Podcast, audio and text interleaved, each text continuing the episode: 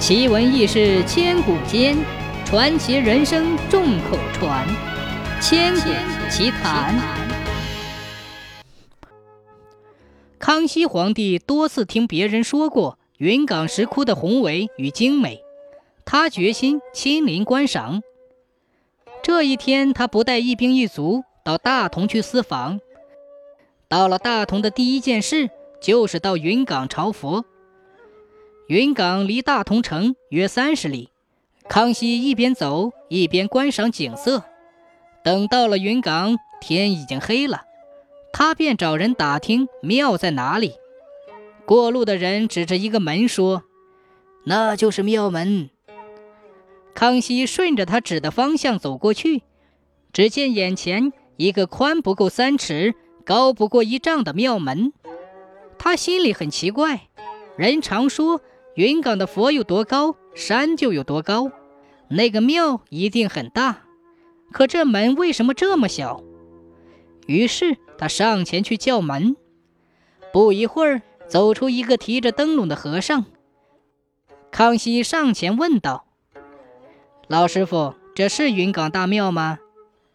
和尚说：“不敢，不敢，小庙一座。”远方客官有何吩咐？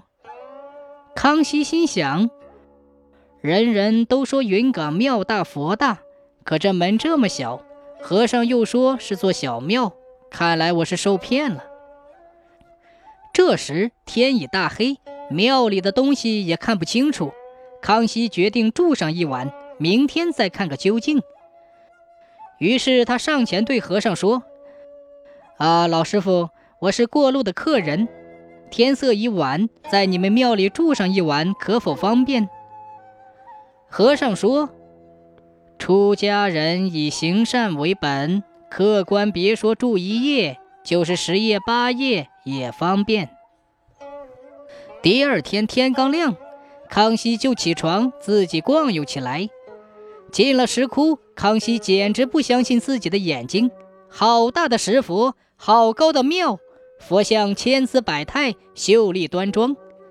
康熙不禁自言自语地说：“哎呀，名不虚传，天下奇迹呀！不过这庙门太小了，我回京之后要拨派银两重修庙门。”这时太阳升高，康熙往洞外一看，只见山上山下、庙院里外无花无木，一片荒凉。游览完毕。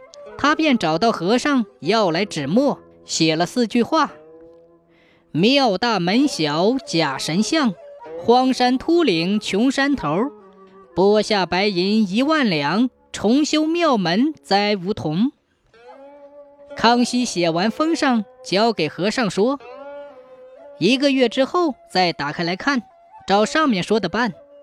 这里有白银二十两作为赏钱。”如果提前开差，那就说罢，便要告辞。众和尚见此人口气不凡，哪敢怠慢，簇拥着送出庙门。出了庙门，康熙抬头一看，好大的一座庙门，宽两丈，高三丈。原来康熙昨天晚上走的是后庙门。康熙不由得一笑，自言自语地说。我也是瞎子摸象啊！一个月后，和尚打开康熙写的那卷纸一看，呆若木鸡，吓得全都跪倒。这件事很快传到了大同府府官那里，赶忙打开银库，拨了一万两，找手下的人把康熙的圣旨看了半天，也没弄清楚，这重修庙门是往大修还是小修？大伙儿七嘴八舌的吵了半天，也没弄清楚。最后还是府官拍板定案：云冈庙门是大同三百八十九座庙院中最大的。皇上说庙大门小，又说重修，肯定是嫌这个门大，于是就修了个小门。